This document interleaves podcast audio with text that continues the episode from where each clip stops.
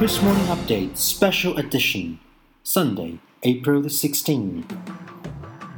那么在昨天结束的无锡亚洲乒乓球锦标赛上呢，十七岁的零零后日本小将平野美宇在连克中国两员大将丁宁和朱雨玲之后，又在决赛中三比零干净利落的击败了另一位中国选手陈梦，获得了无锡亚乒赛的女单冠军。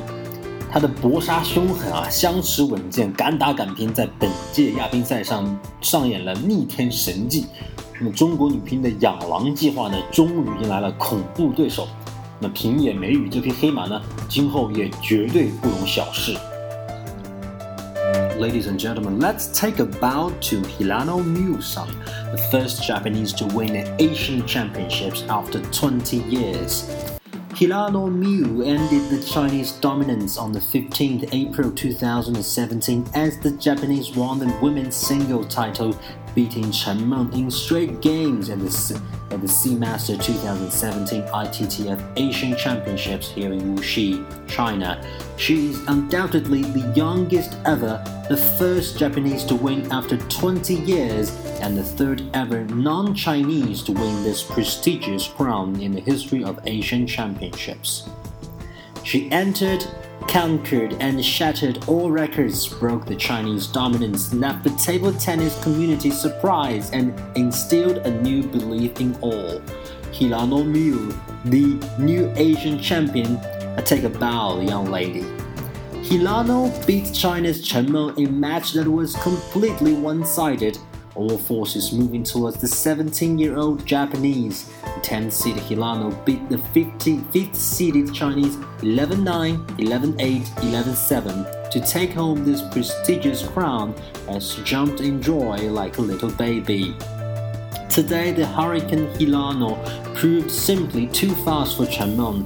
Her movements and early timing on the ball left the Chinese surprised. She never retreated from the table, stayed close throughout, giving Chen Meng minimum time to react. Above all, Hirano's serve, with all its varied spins at the right time, caused Chen Meng the biggest problems. En route to the finals, Hirano beat world number 2 Zhu Ning in the semifinals and the Olympic champion and world number 1 Ding Ning in the quarterfinals. Hirano Miu said, I'm very happy and surprised with the victory. I had never thought that I could defeat the Chinese players, let alone upsetting three in a row. Previously against Ding Ning, I have never won, not a game of her. Elaborating on her preparation before the tournament, Hirano made things very clear. She said, This time in Wuxi, my strategies were thorough and I came with a good mindset to challenge my opponents and just fight my way through. I didn't do any special preparations for the match. I slept for a while after eating and watched some match footages after I woke up. Nothing different from before. She has been a part of the Chinese Super League since 2016, which certainly made a huge difference. Reflecting on that, Hirano said, I learned a lot from my participation in the Chinese Super League last year. I think my improvements definitely has got to do with that. After knocking out Ding Ning in the quarterfinals, Hirano Muse had said, Initially, my goal was just to try and win this match against Ding Ning, and now I have done that. I hope to aim to the game, game for the gold medal. The fearless Hirano was extremely vocal about her dreams to win the title, unlike the Chinese, who do not voice out their desires to win gold medals. Hirano Miu said, I think it is not important if I can or cannot win. Setting the goal to win is most important to me, and there's nothing to be secretive or hide.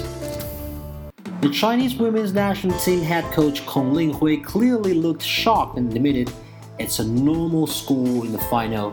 Hirano was dominating the entire match over Chen Meng, and her techniques are indeed more advanced than ours. Chen Meng had difficulties receiving her serves and did not have any advantage in her first three strokes. We will definitely have to study Hirano's strengths during our close trainings for the championships.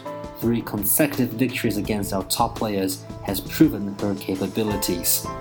With the World Championships just a couple of days away, China has a Herculean task. But for now, the day belongs to the marvelous Miu. That's all for the special edition of Kris Morning Update. Stay tuned, our version on Monday.